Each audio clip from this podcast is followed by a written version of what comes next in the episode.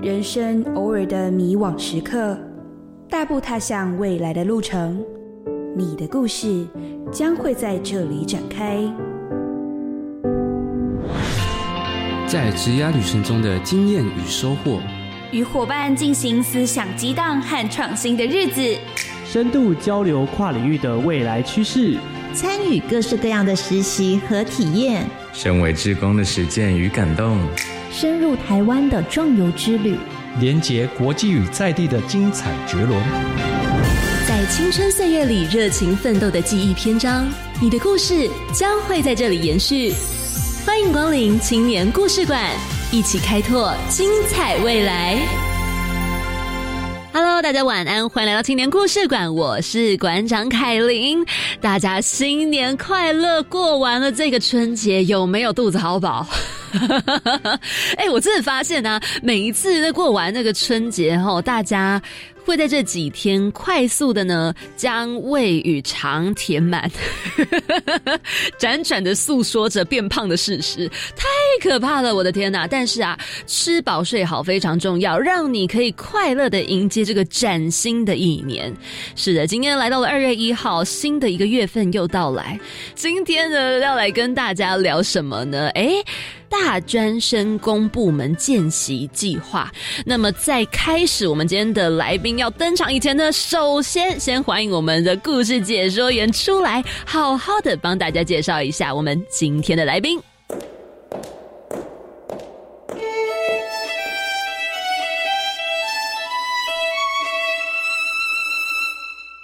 教育部青年发展署为强化青年职能开发，推动各类职场体验计划。特别与中央机关合作，提供公部门见习机会，协助学生透过见习了解政府部门的运作、公共政策形成等过程，也鼓励青年参与公共事务，以利规划未来职涯发展。这次来到青年故事馆的是参与一百一十一年大专生公部门见习计划的罗新瑜。就读成功大学政治系的他，在去年暑假时进入到国立科学公益博物馆的公共服务组见习，并于心得分享会获得了第一名的殊荣。在见习的这两个月里，新宇不止带团进行场馆的导览，更是担任博物馆里智慧机器人的活动主持，并透过自己在闽南语上的专业，设计了闽南语教案，提供民众在展厅中以有趣好玩的方式学习闽南语词汇。在见习期间，新宇凭借着自己热情活泼又善于沟通的特质，即便大学就读的并非相关科系，他也愿意挑战自我，在一边学习新技能的同时，也一边努力发挥所长。透过大专生共部门见习计划，新宇渐渐了解校园与社会的差异，更加坚定地确认自己未来的职涯方向。就让我们一起透过本周的青年故事馆，来听听他精彩的见习故事吧。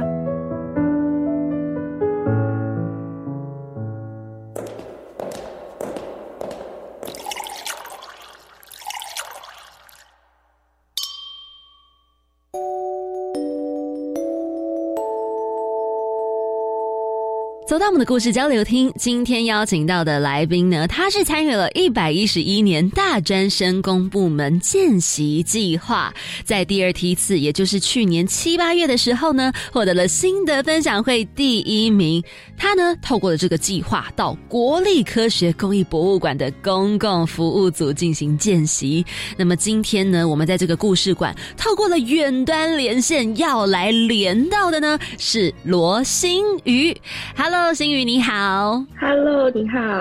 嗨，新宇，可以跟大家简单自我介绍一下吗？好，大家好，我是罗新宇。那我目前是就读成功大学政治系的四年级。那我平常就是喜欢讲一些台语啊，或者是跟老家互动，或者是有时候看看电影等等的。对。你喜欢讲台语，对，超可爱的，是因为家庭环境的关系吗？嗯，有一半是因为这样，但另外一半不是，因为主要是我在高中的时候，就是原本想要参加国语的朗读竞赛，但是结果没想到国语朗读竞赛已经被别人报名了，啊，所以我只好报名闽南语朗读比赛，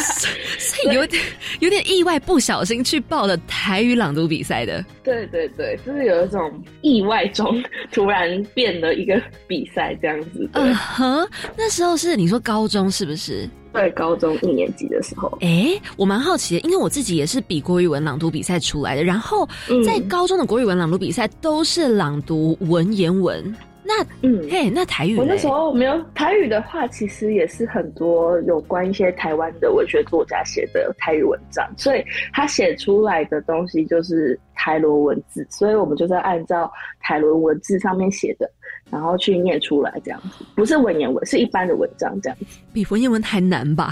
嗯，要中文懂对对呀。哇，那个时候你也特训了一阵子，对不对？对，因为刚好那个时候我有。班上另外同学，他是台语的演讲比赛，他那个难度更高，是他要自己写稿，因为他之前自己国中的时候就有呃自己开始训练，他有自己的台语老师，所以刚好就是我跟他也还不错，所以就请他教我一些。就是怎么认字，或者是说这个讲话的部分要怎么调整，这样哦。所以你的台语的整个口说跟阅读能力，在高中的时候，因为这个闽南语的朗读比赛，然后开始迅速提升。对，从这里开始，我就是对闽南语有比较大的兴趣，因为平常就是小时候就是跟家人讲一讲，就是也没有特别想说哦。会有太多文字这种东西，或者说想要阅读这些文章，对。哇塞，你真的超酷的！因为我觉得现在非常多的年轻人 对于闽南语是相当的生疏，像我就是其中一个。我对于闽南语就是我很想学，可是我觉得它太难了。那个声调、音调几个啊？八个哦，这谁这怎么会念得出来呢？那个那个平的跟那个高一点点的超级像，我就真的不知道差在哪。所以我真的觉得你太厉害了，就是讲一讲习惯就不会特别想说有什么音调，但是就是很顺的就会讲出来这样子。这是天赋，你太厉害。哎，可是刚好小时候有接触，嗯哦，然后呢，就是反正就这样一路接触。哎，其实要讲到这个见习台语就有很大的关联，可是又再回来，因为我发现你念的科系，你说是政治系，对政治系。哇哦，所以你对政治也蛮有兴趣喽？因为小时候就是觉得，其实我小时候比较喜欢法律，就是觉得哦，好像。就是法律的东西蛮吸引我的，因为我高中也是念社会组，就是我那时候就是对社会组的一些法政相关的东西比较兴趣。就是公民课的时候，我就觉得嗯特别的有趣，其他课的时候就觉得还好，所以我就想说我想要往这方面去发展。嗯，对，但是也没有特别想说一定要法律或政治系，就是慢慢去摸索，就是想说到底要什么。因为我高中也有参加过法律营，就是法律的一些营队，但有时候在讨论一些议题的时候，我觉得太过沉重，会让我觉得受不了。就比如说一些言语的部分，或者是呃一些比较黑箱一点的东西的时候，我就觉得这个太黑暗了，好像对我来说有一点这么。有点不合适，对，所以我就想说去了解政治看看，因为其实政治可能大家会误解说我们都想要去当政治人物，但是其实我们并不是都是想要当政治人物，我们可能会是他们政治人物后面的一些幕僚，就是帮他们布局等等的。但其实我们系上也是蛮多同学会呃想要做。公务员就考高普考，或者是有些人现在就已经有人去当议员、市议员的助理等等，就是也是有想要从政，但是可能还不是完全是以直接当政治人物为目标的，是会先从呃一些助理开始做起这样。哇哦！所以其实我们也许可能真的对政治系稍微有一点误解，就是觉得，哎，你这是想要去从政、当立委、当议员，干嘛干嘛什么的。对我们好像大家都有一点误会。哎，那这样我想问你最后一个问题，就是你这样子之后的人生规划呢，还是跟政治系有很密切的关系吗？目前的话，就是我现在是先以研究所为目标。嗯，那当然，如果有上研究所就最好了。我我目前的想法是这样，但是如果真的就是不适合研究的话，我我目前打算就是呃考高普考这样子。哦但因为高普考，当然我也知道它的录取率其实不是这么高，对，所以我有自己想好另外一条路。因为目前我有在呃永宁红海的那个希望小学担任客服老师，我觉得如果进入非营利组织的一些相关的业务，我觉得我也是有兴趣的。嗯哼，对，就是跟教育有关的，我也是有兴趣。所以研究所考的就是政治相关嘛。嗯、我考的是公共行政，就是政治的其中一门，哦一门就是一个领域是公共行政。那我有报考的是教育行政，就是哦虽然它是呃比较偏教育一点，但是它也是可能会有关一些呃学校组织或者是教育政策等等类型的这个研究所。这样，嗯哼，哇，其实我觉得这样听你讲下来，就很明显的可以感觉到你是对于自己的未来有非常多的规划，而且会积极的想要去参与不一样的事物，然后呢，去规划自己的未来道路想要怎么走，是不是？也正因为是这样，所以呢，你也在之前就参与了这个大专生公部门见习计划。对，是有一部分，其实最一开始的原因是因为我都没有去工作过，我想要、哦呃试试看，就是到底在社会上工作是什么样子。那嗯。就刚好之前就有听说过这个大专生公部门见习计划，嗯因为就是平常可能同学之间也会讲说，哦，可能大家去哪里上班，去哪里工作，暑假要干嘛等等。那我就刚好得知这个讯息，这样，所以我就是到这个 Reach 网上面找一些工作。那因为我暑假的时候会回高雄，所以我就是比较偏好在找高雄工作。所以我那时候看到科公馆在招募这个导览见习生的时候，因为有一个很大原因是刚好科工馆在我家附近，哎所以我觉得这 这个这个非常方便。当然，我也没有想说一定会上，因为我那时候也是有投了其他的，像是高工局、可能监理所啊，或者是一些其他单位的。那刚好就是也是有点巧合，刚好这个我们督导主管就刚好看到我的履历，然后就打给我，他说可能希望可以找一个可以有闽南语相关的能力的同学来处理一些事情，这样子，哦所以我就很刚好有这个机会，然后来科公馆当见习生这样子。哦，所以算是因为同学有知道这个消息，然后跟你去聊到，你才知道有 Rich 职场体验网跟这个大专生公部门见习计划嘛？对对对，就是因为平常我们同学都会想说，就是见习啊、实习啊干嘛，而且尤其政治系，一定就是比较喜欢呃找偏公部门类型的啊，呃也见是习工作。对，嗯，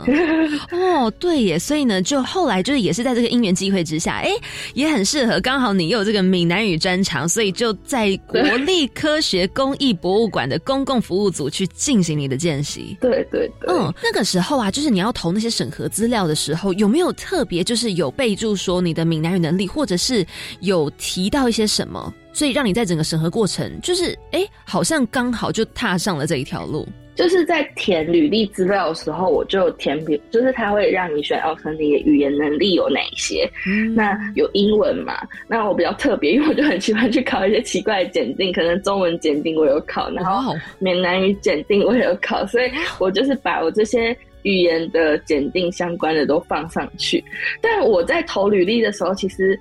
因为在投履历之前，还会再写一段你想要特别对这个职位的主管，你想要讲些什么话嘛？但其实我没有特别针对这一部分，因为其实我原本没有预期到他想要找闽南语会会闽南语相关的见习生，因为他没有实际写说哦，他一定要会闽南语或什么的，所以我那时候也没有特别呃，因为闽南语这个东西去投这个工作。那我是刚好我是想说公共服务组，因为其实那时候我不确定。实际上他到底在做些什么事？但我觉得公共服务好像很符合我想要的类型，就是啊跟大众互动的一个职位，这样。所以我就是觉得想说，好，那我想偷偷看，那有没有机会？那就是在看主管有没有想要给我这个机会。然后我是先投了，我就是写说我想要，我是憧憬一些公部门的一些生活，想要了解公部门组织运作等等之类的。就是我只是写的很比较呃比较符合好像公部门的东西，并没有说非常符合说他们想要招的是有什么特质的人。啊。那是刚好主管打电话给我的时候，他说他看到我的履历上面有写说我会闽南语，所以就是可能大多数的呃履投履历的人可能没有写到这个部分，然后我刚好有，所以就比较幸运的被选上了这样子。哦，而且你甚至还有闽南语的检定考的这个证照，对 对，你是考的什么级几级还是什么的吗？我是高三的时候考的，然后刚好因为是免费的时候，十九岁以下可以免费考闽南语的检定，所以我就去考了。所以我就考，因为我想说，我那时候没有特别准备的考试，我就想说，好，那就去考个最简单的，就是基础级这样子，嗯然后就有通过，对，所以就也是 误打误撞的。你你真的误打误撞走上了一条非常特别，可是又感觉很适合你的路哎。对，我是觉得有时候可能是不知道，冥冥之中有一些安排吧。真的，所以呢，后来你就在一百一十一年，也就是去年的七八月，大概暑假这个时间，你就在国立科学工艺博物馆进行见习。那你在这边见习的时候，通常会有哪些工作内容啊？嗯，主要首先我们这个见习工作，第一个就是要负责导览，嗯导览一些展厅的工作，就是比如我们当时一进去的时候，就要先进行一个导览的考核工作，就是我大概有四五天左右。嗯那我们去，我那时候负责的是技职新世界二点零的展厅跟太空飞行探索馆的展厅，就是有两个展厅。那首先我们要先通过一个展厅的考核，就是你要了解整个展厅，然后先口试一遍，就是在准备好之后，请督导主管来听你讲解这个展厅到底是什么。嗯哼，那通过这个审核之后，就要开始带团，就可能带一些亲子团，那去帮他们导览这个展厅想要带给大家是什么东西，这样子。那就是七八月的时候，我们就各通过一场，然后要负责导览他们，这是最主要的一个大工作。那另外一个还有就是每一天我们都要当一个小活动的主持人，就是当我们科工馆有两个机器人，嗯然后我们要负责机器人表演的主持人，就是哦让大家来看我们机器人表演，就是每一天都会做的事情是这一个。嗯那另外一个，我还有负责的是，呃，制作那个展厅的教案。嗯哼，那展厅的教案比较特别，它就是非它就是需要我这个闽南语相关能力的，因为目前就是教育部在推动一些呃说母语的计划，所以这个教案就是主要是跟展厅做一个结合，然后让民众来参观这个展厅的时候，可以学习到一些展厅的台语相关知识怎么讲。嗯这样，因为我做的展厅是太空飞行探索馆的闽南语的教案，嗯所以就是要做一些跟闽南语相关，比如说太空的台语是太空，就是其实跟中文没有差太多。对，那比如说飞机是回联机，或者是说，因为那时候我们还有请老师来上课，就是教一些比较艰涩的一些跟太空相关的台语怎么讲，比如说龙卷风，嗯那龙卷风的台语就是跟雷亚轰，它就是跟雷亚就是卷螺仔，卷螺仔就是它比较像它的旋转那个形状是有点螺旋的样子。哦，类似这样，所以它的台语是这样讲的。对，那比如说降落伞，可能以为大家会觉得说降落伞它就是降落伞，但其实它有另外一个说法是拉卡上，它这个说法是日文。因为当时我们日治时代的时候，有会影响我们台语的一些说法。那拉卡上，它这个就是，哎、日语影响台语所出现的降落伞的一个说法，所以就是有比较不同的。那我的教案就是负责把先导览过一遍我们整个展厅，然后跟我们展厅做一个结合，融入一些闽南语的元素，然后进行一个闯关活动。那我就 是也是主要负责的部分，对，这是上这个班最主要的几个工作内容。哇，其实这样听起来还蛮丰富，而且不得不说，就是在你讲这几个，你非常需要具备的，就是一个对民众，然后你要外向，你要算是活泼，而且还需要你的口条不错，这样的一些特质在耶。对，就是你要不怕说，你要不怕，你要面对人群，你也不要害怕出糗，就是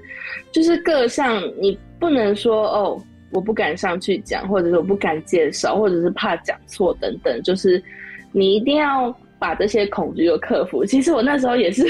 有点迷茫、迷茫的状态，真的，因为我想说，我怎么突然，嗯，怎么突然跟我想的好像不太一样？因为我原本以为是处理一些公共的，就是一些行政作业，或者是接待客人，就是比较简单一些的，就是没有想到说，哦，原来还要。当导览员，然后还要做教案，就做一个企划案，然后就是跟民众传递一些有关的知识等等。我那个时候想说，没想到这些会让就是我们这些 完全没有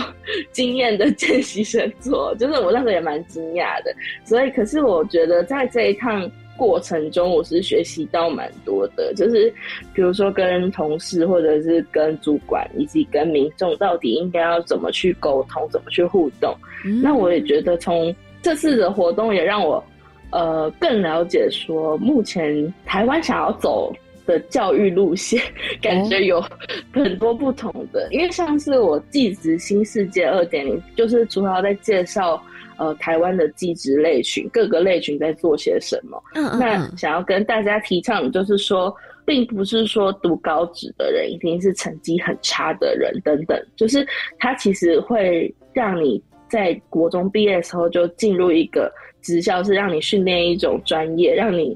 呃不会就是说你在出社会之后就是没有一些真正专业的技能等等。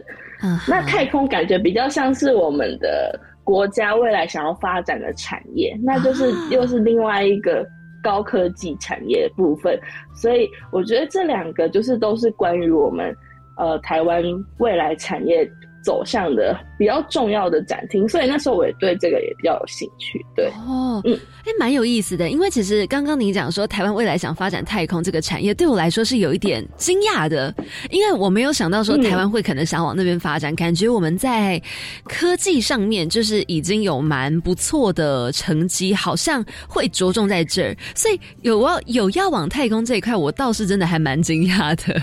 所以那时候你就有听说，哎，台湾未来有想要有。怎么样子的太空相关的发展吗？因为其实我那时候，我那时候就是只是想说，小时候就是去过科工馆，然后去玩那些机器。我小时候完全没有想到说，哦，原来这个是有什么意义。那我这次去见习，然后导览的这个展厅之后，我是觉得，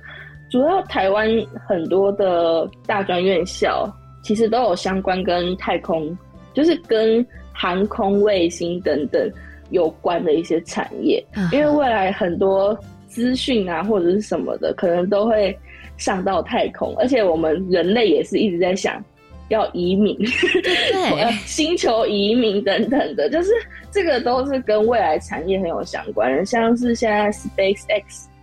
然后就是很多想要跟他们合作嘛，然后马斯克想要移民火星等等，就我们展厅也会介绍说为什么我会选火星。等等的，就是想要去拓展，并不是只有在这个地球里面，是想要去拓展更多跟我们外星不同的领域的东西。对，嗯，哇哦！所以其实，在一个科公馆的见习当中，你就见识到了非常非常多各种不同类型的事情，而且呢，对你来说也有很大的一个突破跟挑战。对，完全跟我的领域完全不相关，真的，顶多可能。顶多跟我的领域特质比较像是，可能比较外向开朗，有一些自己想法可以去传递的，这比较符合我在导览的时候工作所需要的特质。但是导览的内容完全就是 跟我以前完全没有相关。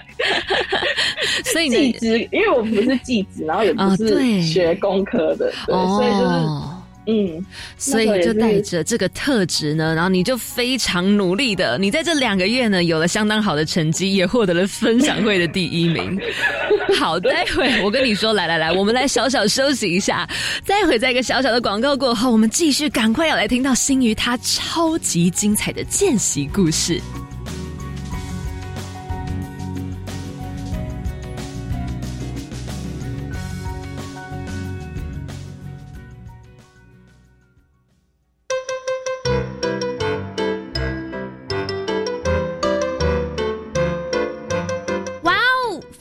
有全新的单元喽！从一月三十号九点五十五到十点将播出全新的单元，要记得准时收听由丽娜老师和旧老师主持的《风英语 Fun English》。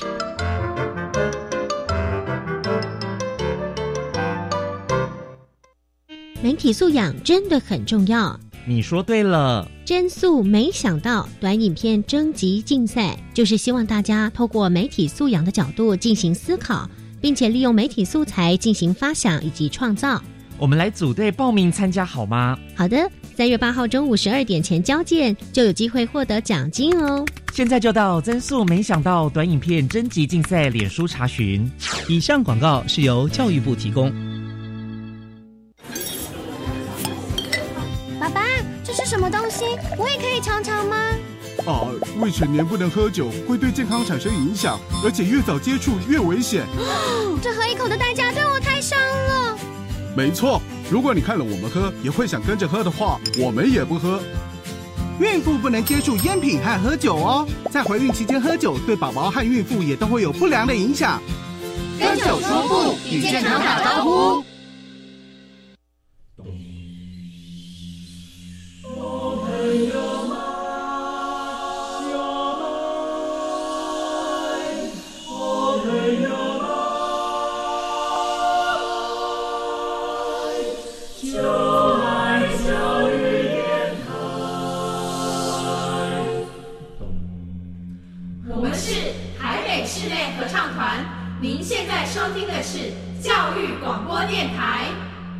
回到我们的故事交流厅，今天呢，在线上邀请到的好伙伴，他是参与了一百一十一年大专生公部门见习计划，在第二梯次，也就是七月八月的时候呢，获得了心得分享会第一名，位于国立科学工艺博物馆公共服务组见习的新宇，嗨，新宇，Hello，大家好，嗨，我们继续要来聊到你在这个见习的生活当中，诶，刚刚有讲到，不论是有导览啊，有主。持啊，还是说有教案的设计、闽南语等等的。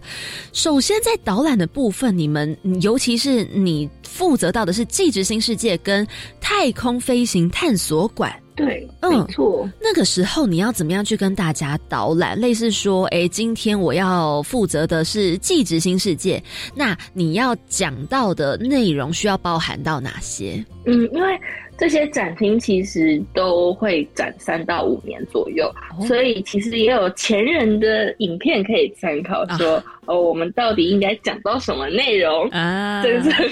最好就是可以参考前人的影片，当然也不能完全照抄，还是有自己的风格，不然就是全部都会变成抄袭，这样不太好。那另外就是，当然也有我们。主管给我的展厅资料，那这个展厅资料就会非常丰富，就会包括每一个展品可能它的内容是什么，他想要传达的是什么东西。那我就会从呃前人他们导览的一些状况、一个技巧，或者是怎么去引导这些听众的话，我就会从这里参考一些做法。哦，那主要的内容还是会从。我们主管提供的展品的资料去进行呃分析，然后去阅读那些最原本的资料。那当然就是 刚开始也觉得哦，这些资料太多了吧，怎么都好像看不完呢？而且又不是我熟悉的领域，所以会觉得哦，真的有压力在。那当然就是我是自己有做一个，就是一个导览的稿，就是我会比较习惯会先有。一个初稿，然后来练习看看，说到底这里部分要怎么讲会比较好，所以我就会自己制作一份小小的小稿子的，对，然后就是在练习的时候会用这个，然后来巡回，就是看到底哪一个地方讲的不对，哪些地方讲的 OK 这样子。那我其实印象最深刻的时候，我就是在练习电机电子群的时候，我非常的不熟练，因为都会。都会讲到说什么这个是什么原理，什么 R G B 三原色，或者是这个是什么浮力原理，或者是等等的那些，我真的完全觉得不擅长。嗯哼，所以所以当我在讲那里的时候，完全超级不顺，然后主管都会说，嗯。怎么会这里讲的这么的不顺？其他地方都讲的还不错啊，怎么这里就不行了？然后我说这个这个对我太难，我要记那些原理，我真的记不起来。这是我们社会者的痛苦。所以我那个时候我就是想说。天哪，我那只能硬背了。就是好，硬背也是我的技能之一，所以好只能硬背起来。然后在导览的时候，可能就不要太深的去琢磨这个东西，就是主要是让大家大致了解，然后让他们体验。呃，我们展厅可能会有一些互动机台等等的游戏。嗯，对，这样。这样是有回答到你问题吗？完完全有，我就忘记你问的什么，没有关系。好，就是因为其实在这个技职的这一块，真的是有太多跟自己不熟悉。可是其实不管是哪一块不熟悉，就在过程当中，你也会去找到方法，说，哎，怎么样可以去表现的更好？怎么样可以去嗯完成这个任务？嗯嗯。然后，因为除了技职你不熟，太空其实也不是你主要学习的那一块，所以在。在这边的话，那你又有有没有又遇到一样什么样的问题？就是哎，那个太空的哪些东西哇，又是一个不知道该怎么样解释，又要背，还是又发生什么事？因为我们的太空展厅，其实刚开始我也觉得它好像比技职难的程度再加一两倍，就是我那时候也觉得压力也蛮大，因为想说。太空的一些相关知识，我从来以前没有碰过，就是我对这一块不是说特别的感兴趣，所以自己也没有去查过什么资料等等的。那我那时候也是有跟着现场实体的，就是导览老师有跟着他，就是看到底应该要怎么讲。也会比较好。那其实我之后也有跟我们主管就是讨论，因为我想说请他给我一些建议这样子。那我就是主管是跟我讲说，其实不用讲到特别非常深入的部分，就是因为毕竟来参观的通常都是亲子团体或者是学生团体，其实不一定会需要知道到这么深这么深的一些。物理知识等等，或者一些科学知识，所以他就是希望我说可以尽量可以带给他们是这个展厅想要让他们了解的东西，就是一些简单的知识，可能会比一般人可能来这之前可以有多一点收获就可以了。我就听到这里，我就觉得哦，那我这样就比较轻松一点，毕竟不需要说哦，这个原理是什么，然后那个原理是什么，那我这样真的。完全无法应付，不过当然也是有一些比较偏深的知识点在，但我觉得就是通过我们主管在跟我讲解之后，我就哦哦有了解，不是完全不行的，对。那我觉得在导览太空的时候，比较难的部分是，我觉得。有一些比较难的部分，我觉得比较像是它的动线应该怎么带比较好，因为我觉得是我们在太空展厅的话，它比较没有一个完整的路线，就是你可以去到某些各个部分，说你想要去哪里玩，去哪里玩都可以，它没有一定说你要走这条路才会走完。嗯，那地址比较像是有一个路线在，就是一圈出来就结束。那太空就是有很多部分，所以我觉得那时候最大的困难应该是带队的时候，应该到底要怎么带？我们太空展厅有两层楼，所以我们要先上去第二层，然后再下来等等的。所以我觉得，其实，在难的部分，反而是在带带队导览的时候，反而比较难说到底要怎么控制，因为通常团队都会拖非常长的一段，所以有时候在讲的时候也非常的麻烦。所以我觉得在内容上。其实我觉得内容还好，就是有了前面《纪实新世界》的一个经验之后，我比较可以知道哦，那我到底应该讲什么，他们会比较有感兴趣，这样。啊所以在反而在带团的部分，反而是比较多小小的状况。哦，对耶，因为不同的场馆长得不一样，然后再加上，嗯，其实遇到就是这种嗯属于知识类型讲话以外的。就是变得是你要跟现场的民众可能要互动啊，要顾及可能是说，哎，小朋友会不会也许啊太高看不到啊？还是说走这边走这边会不会突然跳太快，没有办法理解这样子的一个内容架构什么的？这反而是在安排上特别需要留心，也比较难的吼。对对对，我觉得这个都比这个技巧，这个导览带队的技巧，反而都是比内容还要更难的。我觉得这是需要经验的累积。然后再注意观察，说这整个状况是如何。我觉得也需要一些洞察力，就是你要有眼力见。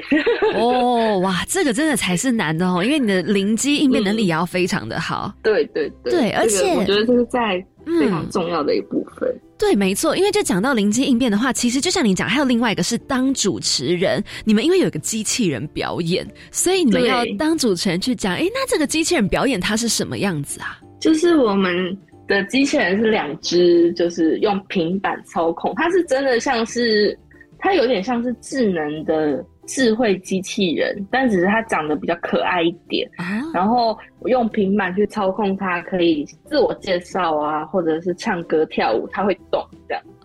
所以就是会让小朋友觉得，哦，它竟然会唱歌会动，很很惊奇。然后我们也会让机器人跟我们。孩子互动、问问题、回答问题，这样哦。那这样的主持会难度很高吗？还是哎，其实反而对你来说，你觉得还蛮上手的？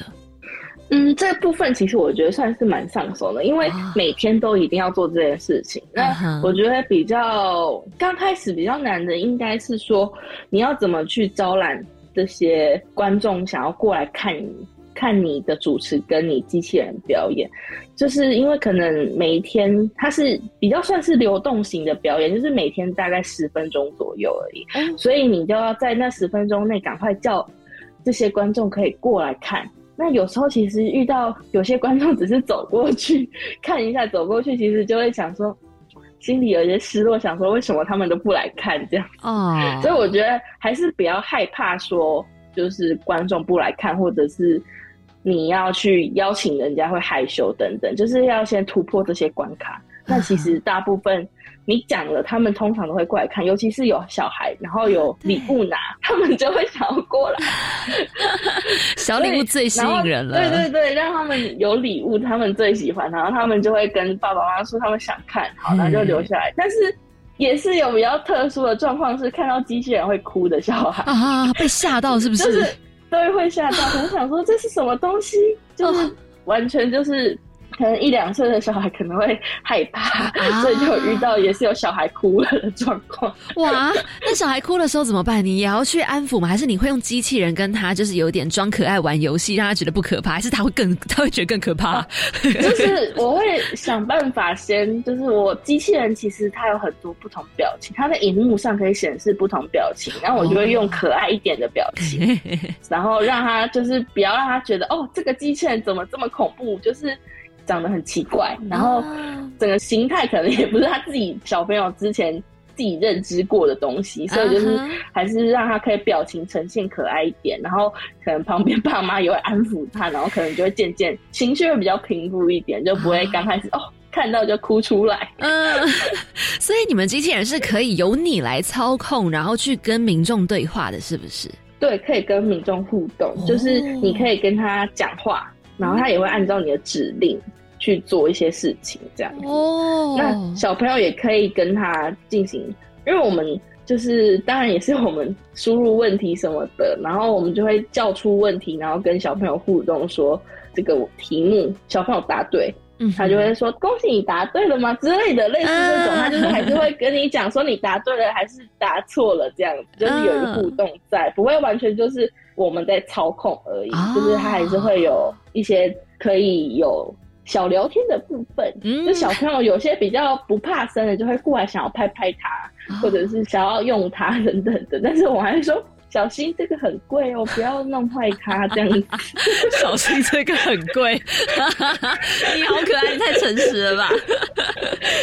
我就说小心哦，不可以这样子，它会痛痛之类的。有时候也会这样讲，不一定啊，就是看他年纪啊，比较小的就会说哦，他会痛。他如果比较大，就会说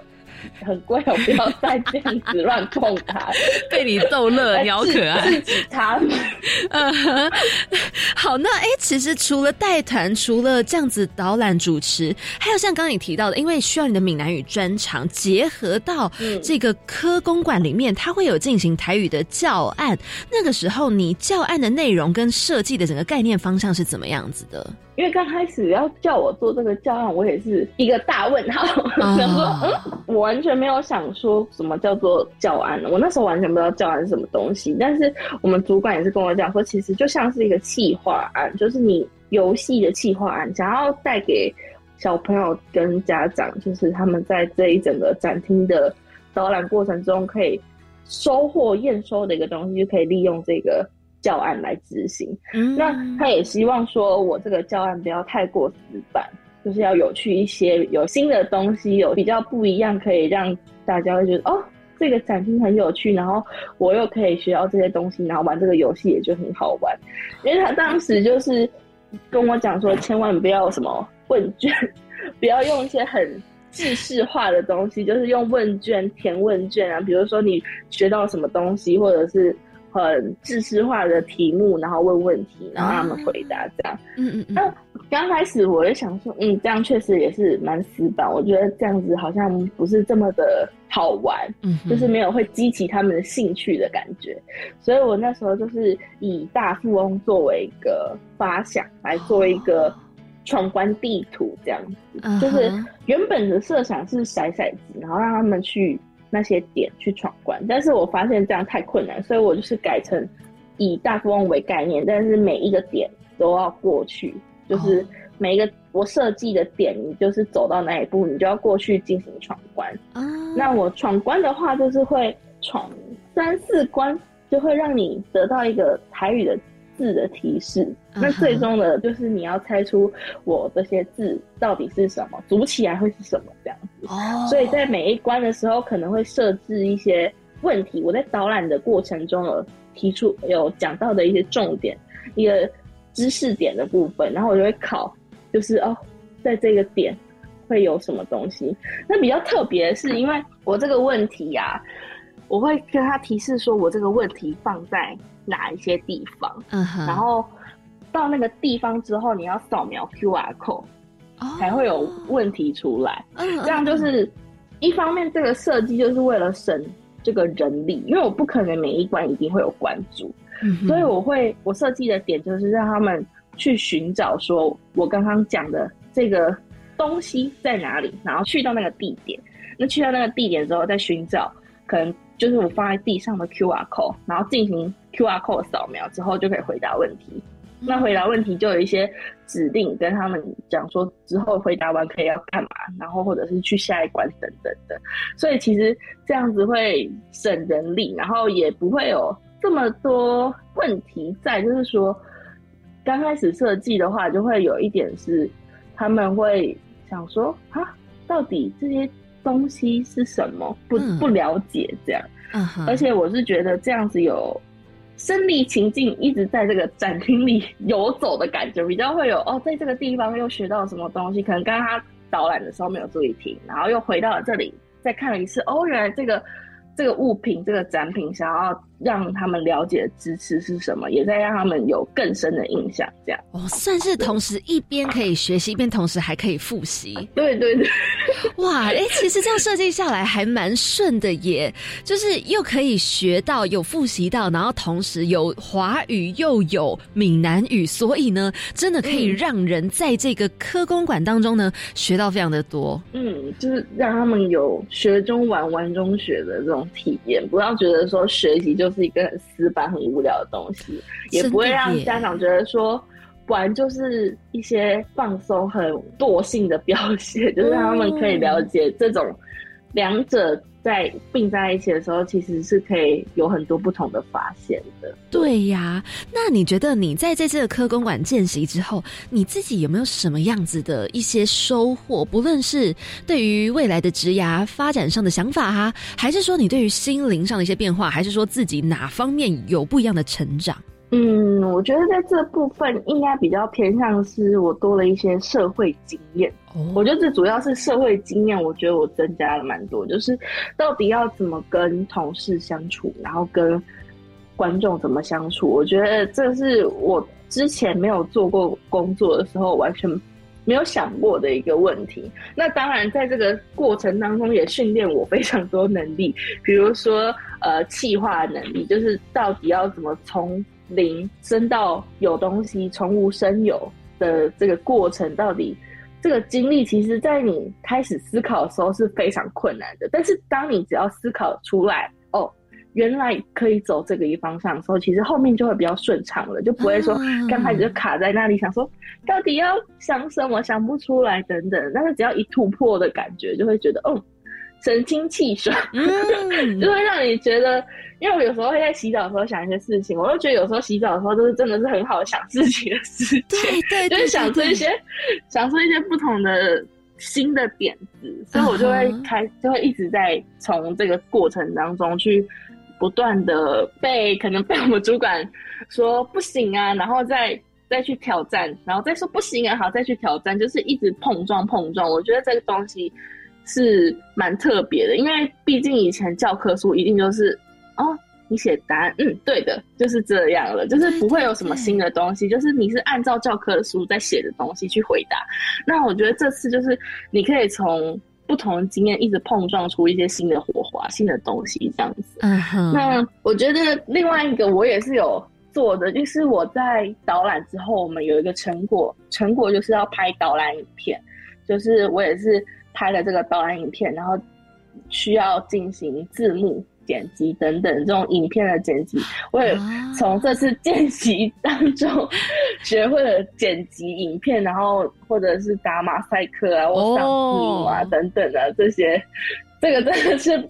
比我想象中麻烦太多了。对，所以你其实在这一次的进行当中，软硬体的技能都有学到，不但呢就是学会了剪辑技能，哎，其实也对于说原来做人啊，或者是在社会工作，你的这个人的弹性度要够高，要有办法随时去应变不同的状况。对对对，所以我真的我觉得。非常重要，真的，所以我相信听完这么多精彩故事，哎，也许有一些听众朋友很想要深入的去跟你了解到更多更多你没有在节目上分享的细节。所以如果说想要跟你交流的话，可以透过什么样的方式来联络到你呢？那我可以留我的 email。然后就如果真的有什么问题的话，也可以透过这个 email 来跟我联系，然后我会随时去看。如果有问题的话，我会尽快回复。这样好啊，那你的 email 是什么呢？b 四四零九九五五七小老鼠 gs 点 n c k u 点 edu 点 tw。OK，好，我相信听完这一串，有些人觉得说啊，我来不及抄，没有关系呢，只要在我们的节目主页呢，我们这边都会留下相关资讯。那么，如果呢您是从 YouTube 来进去的话呢，在我们青年故事馆下方影片呢，都也是有相关资讯可以让你马上连接到，然后呢，可以赶快来跟新鱼联络哦。There's nothing more beautiful than 地方可以有一百种想法，也可以有一千种人生就是勇敢的，不是什么都不怕，而是明明怕的要死，还是义无反顾的做。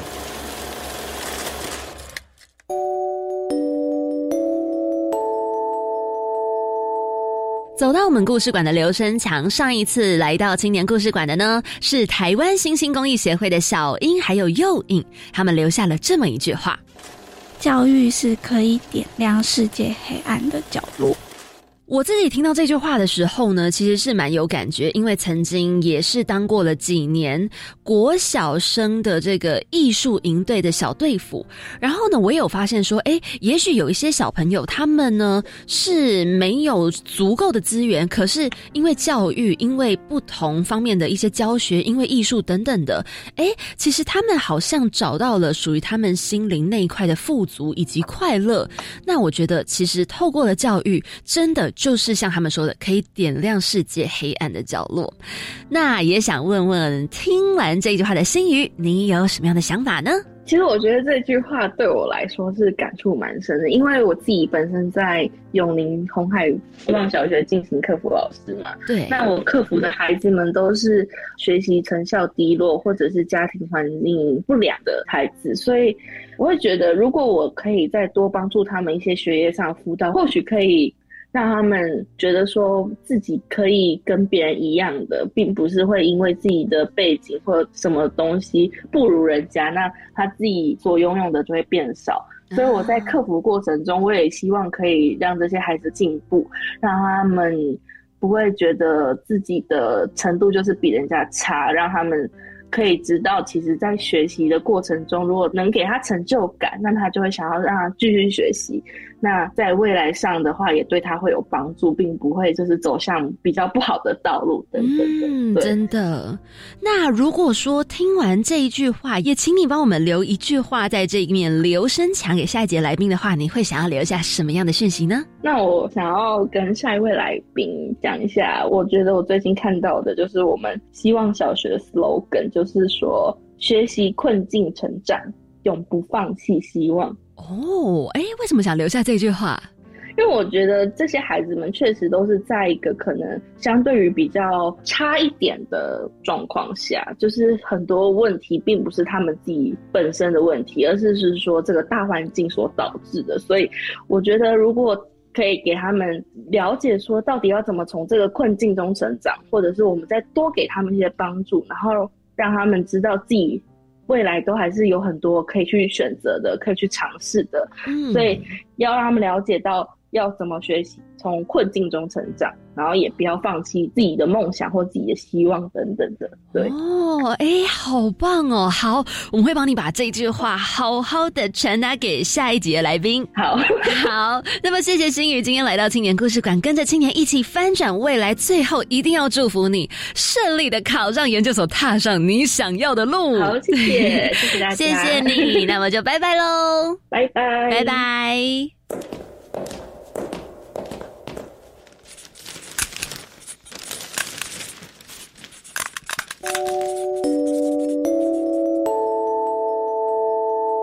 走到我们的公布栏，嗨子云，嗨馆长，新年快乐，新年快乐，新年快乐！我们在这几集的每个开场都是新年快乐。对，好的，这个新年快乐之余，走到公布栏前面就是有满满的资讯要来跟大家分享。没错，尤其在我们今天大专生公布门见习计划，哎，如果你听完你是大专生的这个青年朋友，非常欢迎你马上来接着来报名哦，你知道吗？因为一百一十二年的大专生公布门见习计划在第一梯次。也就是在四月、五月这个期间的见习，已经在开放报名了。那么，这个各个机关开放的职缺都是刊登在 Rich 职场体验网上面，欢迎大家赶快来一起去报名吧。下一个呢，要来跟大家分享的就是青年发展署的第四届青年咨询小组委员的遴选报名，诚挚的邀请对于青年相关业务怀抱热忱的青年们一起来参加报名。那这个年龄限制呢是十八到三十五岁的青年，报名期间呢是从一月五。号一直到三月二十号，呃，详细的遴选方式啊，报名方式可以到青年署的官网以及青年好政联盟的网站去查询哦。是，那接着呢，有一个计划也是大家熟悉的，叫做一百一十二年青年好政系列 Let's Talk 的提案征件，欢迎各界啊关心永续环境、近零碳排这样子的相关公共议题的青年朋友来组队提案，详情呢都可以到计划网站或者是粉丝专业来去查询。那么另外也在二月。五号、八号、十号会在粉砖直播提案说明会，欢迎大家踊跃到 Youth Hub 的网站上来去线上收看喽。没错，下一个要来给跟大家分享的呢，就是一百一十二年青年社区参与行动二点零 Change Maker 计划的征件提案哦。那为了引动青年呢对家乡以及土地的认同，来协助社区活化以及发展，所以呢就鼓励青年来组成团队，针对地方的需求设计介入社区的再生。那这个的征件期间呢就。就是从二月一号今天开始，一直到三月三十一号为止哦。那另外接着这个计划，它是一百一十二年补助办理青年海海外志工服务队暑假期间的计划与推动青年来从事海外长期志工的计划第二阶段，鼓励十八到三十五岁的青年来参与海外志工服务。有兴趣的各位青年朋友啊，欢迎来到青年海外和平工作团的网站来去查询喽。没错，再来呢要来跟大家分享也。是我非常期待的一个计划，叫做“青年壮游台湾，寻找感动地图实践计划”。那鼓励大家呢，能以多元体验的方式来壮游台湾。报名期间呢，一直到今年的三月十七号。专件计划呢，可以参考青年署的官网或是壮游体验学习网哦。是，最后这个活动呢，还是线上的，是青年志工团队决选季颁奖活动。这个活动呢，是预计在三月四号跟五号于志工脸书粉丝专业来进行直播。那么当然就欢迎各位对志愿服务有兴趣的青年朋友，可以一起共襄盛举。不要忘记喽，是在三月四号到五号，只要到青年和平志工团的脸书粉丝专业呢，就可以来参与他们的线上活动喽。没错，有这么多的活动都分享给大家。希望大家多多参与啦！是的，那么就不要忘记了，我们一样每周三的晚上七点零五分，青年故事馆准时空中见喽！我是凯琳，我是子云，我们下周见，拜拜。